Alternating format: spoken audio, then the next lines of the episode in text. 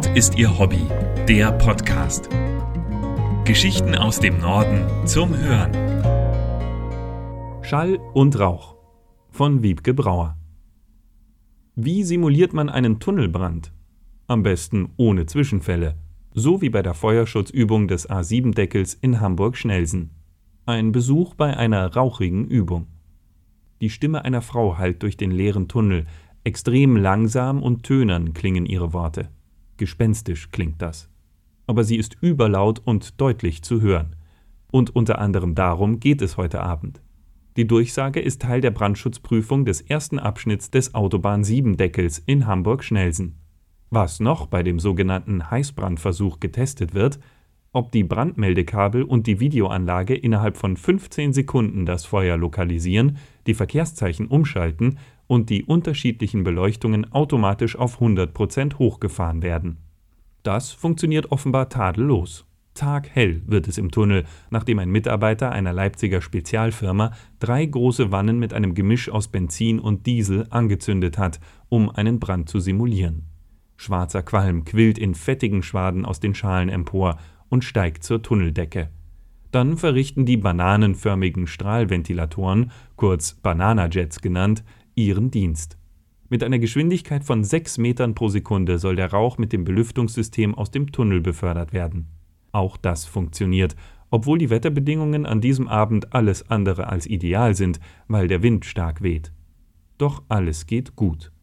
Überhaupt funktioniert alles so reibungslos, dass man den immensen Aufwand hinter dem Test kaum wahrnimmt, von den enormen Ausmaßen der Baustelle ganz zu schweigen.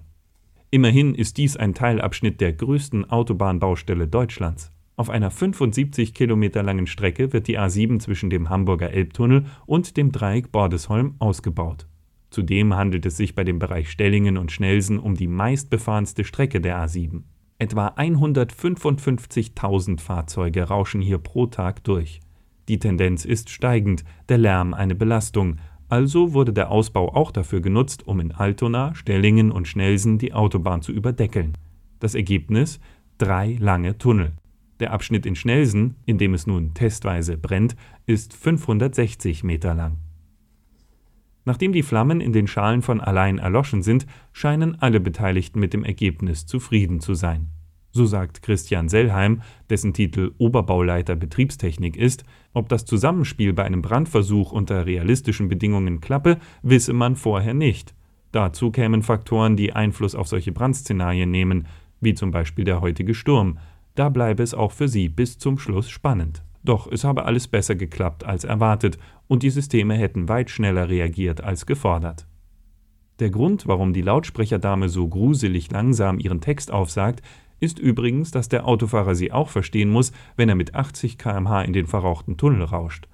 Kein schöner Gedanke, und spätestens in diesem Moment weiß man die scheinbare Mühelosigkeit der Brandschutzübung an diesem Abend umso mehr zu schätzen. Mehr Geschichten aus dem Norden gibt es auf nordistierhobby.de. Dort finden Sie auch Bilder und Videos zu den Artikeln. Um keine Folge zu verpassen, abonnieren Sie diesen Podcast. Zusätzlich können Sie uns mit Empfehlungen und Kommentaren unterstützen. Nord ist Ihr Hobby. Der Podcast wird gesprochen von Hans Pieper. Der Podcast ist ein Angebot des ADAC Hansa e.V. Amsingstraße 41 20097 Hamburg. Verantwortlicher im Sinne des Presserechts ist Christian Hief.